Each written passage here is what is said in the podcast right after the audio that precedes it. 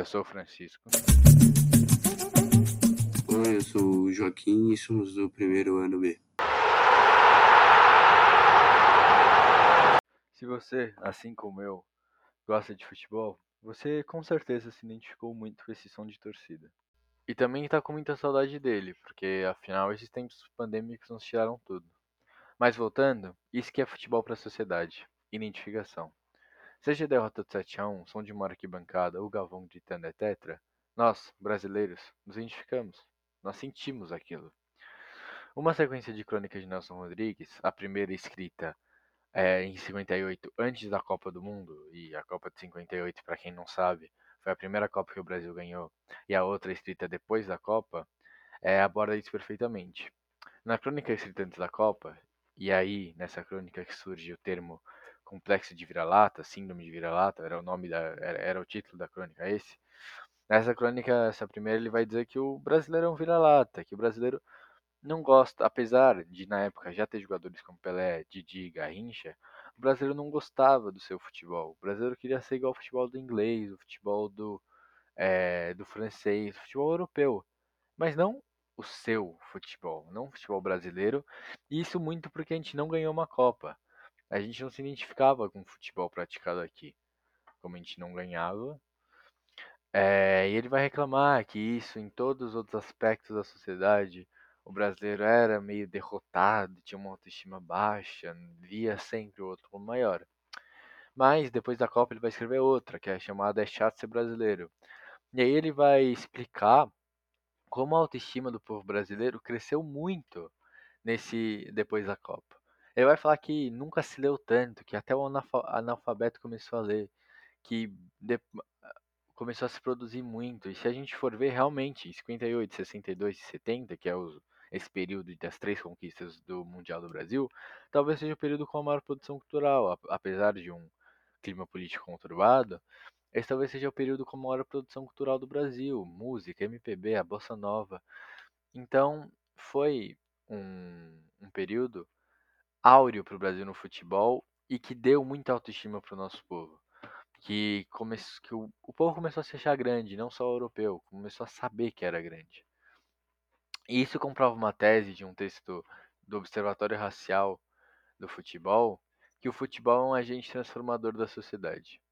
Dependendo do momento do país no jogo, a autoestima sobe e pode representar um grande ganho cultural, como de fato aconteceu no Brasil. Seguindo, além da identificação, outro ponto importante para entender o futebol como essa condição humana é o uso da violência. Joaquim vai explicar melhor para a gente. É, bom, no futebol, a violência e a agressividade são bem comuns e um dos pontos que fazem o futebol ser tão popular entre as massas, né?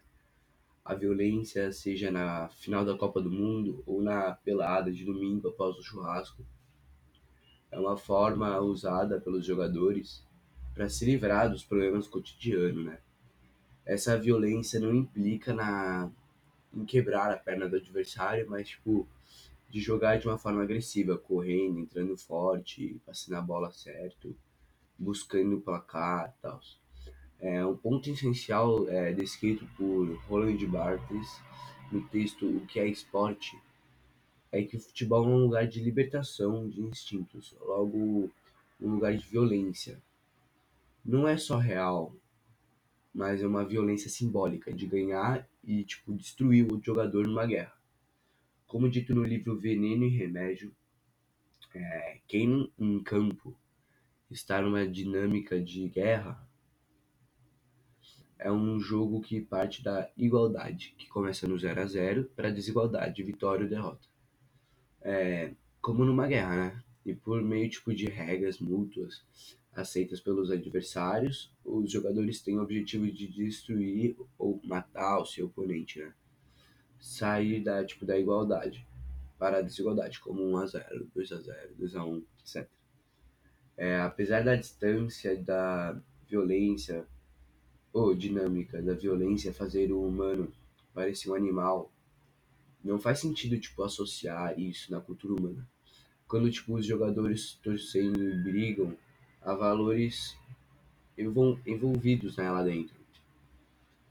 as regras e a moral dentro de campo são tipo, bem diferentes também, mas isso não quer dizer que isso, é, que isso exima a sociedade.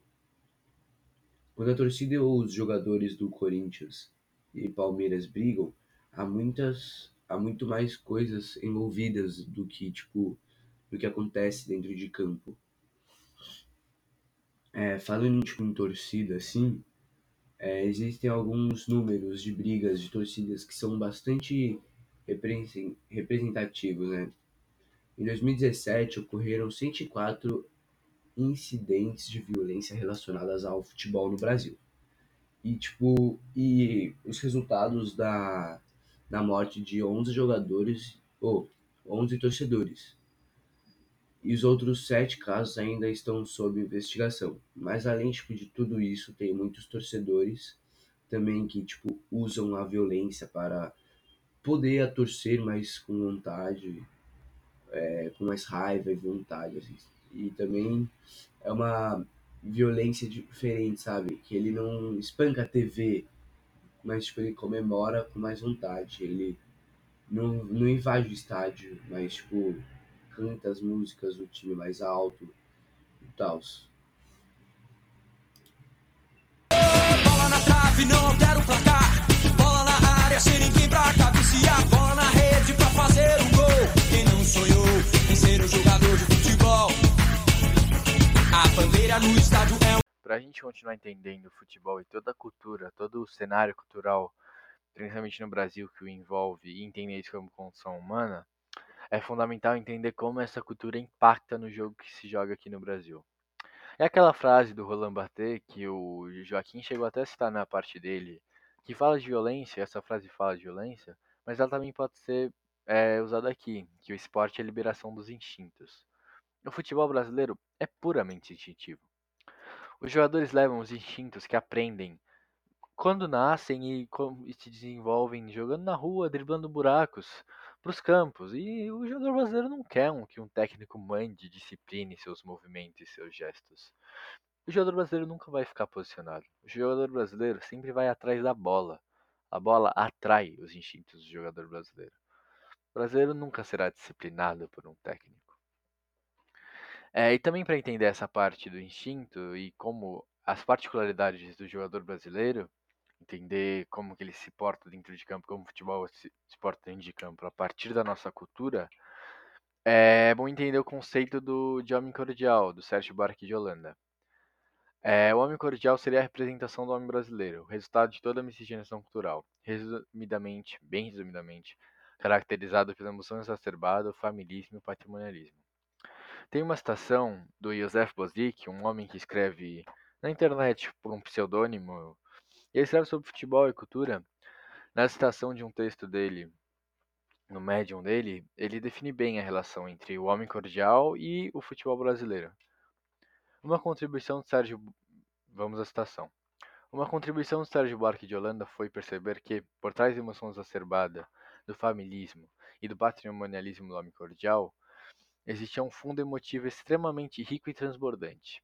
Visto pela dialética, o nosso pecado nosso pecado torna-se também nossa redenção.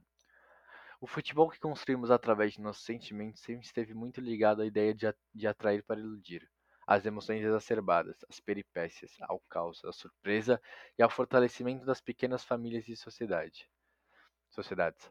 A um jogo de aproximação, mobilidade e malandragem. Nosso futebol era glorioso porque conseguimos a nossa cordialidade, nossa sanha, nossa condenação numa linda poesia através do futebol, uma poesia que encantou o mundo. O futebol cordial era esse fundo emotivo extremamente rico e transbordante. Ou seja, o futebol aqui é tradicionalmente ligado aos nossos instintos e à nossa formação cultural. O futebol dentro de campo não separa da cultura, tal qual a cultura não separa do futebol. No Brasil, futebol e cultura são interdependentes. Na camisa do uniforme. Que coisa linda é uma partida de futebol. E se a gente for levar essa definição da, dos instintos e do homem cordial como a definição do jogador tradicional brasileiro, a gente tem vários que se encaixam nisso, mas eu acho que a principal, a personificação, é o Garrincha. Eu deixo aqui como, como representação, como fonte, como indicação, na real, o livro do Rui Castro sobre a vida dele, a biografia. É chamada Estrela Solitária, no qual ele fala, o Rui Castro vai detalhar bastante a vida do Garrincha e como o Garrincha era o puro jogador brasileiro, um cara que dentro de campo não tinha uma cultura tática formada, ia atrás da bola, pegava ela e era malandro, e driblava, e brincava com ela, se expressava artisticamente. Era uma arte. Ele se expressava assim. E fora de campo, ele era um cara completamente miscigenado. Ele é filho de indígena, com negros, com brancos, ou seja, é uma mistura enorme de etnias. É, então, esse é o Garrincha. O Garrincha seria, sim, o jogador brasileiro, o jogador brasileiro propriamente dito, no sentido da palavra. É, por toda a sua formação e por levar os instintos, o que ele aprendeu jogando na rua, jogando no campinho da cidade dele, e levar isso para dentro de campo sem pensar muito, só como se fosse instintivo, apesar de ser algo que ele tinha aprendido, era algo instintivo. Ia por instinto, a via a bola, ele não parava para pensar se a movimentação seria boa, mas ele ia atrás dela, queria ela, queria brincar com ela. E também porque ele faz fora de campo, pela vida e como ele se portava. E nisso, só além da biografia para entender.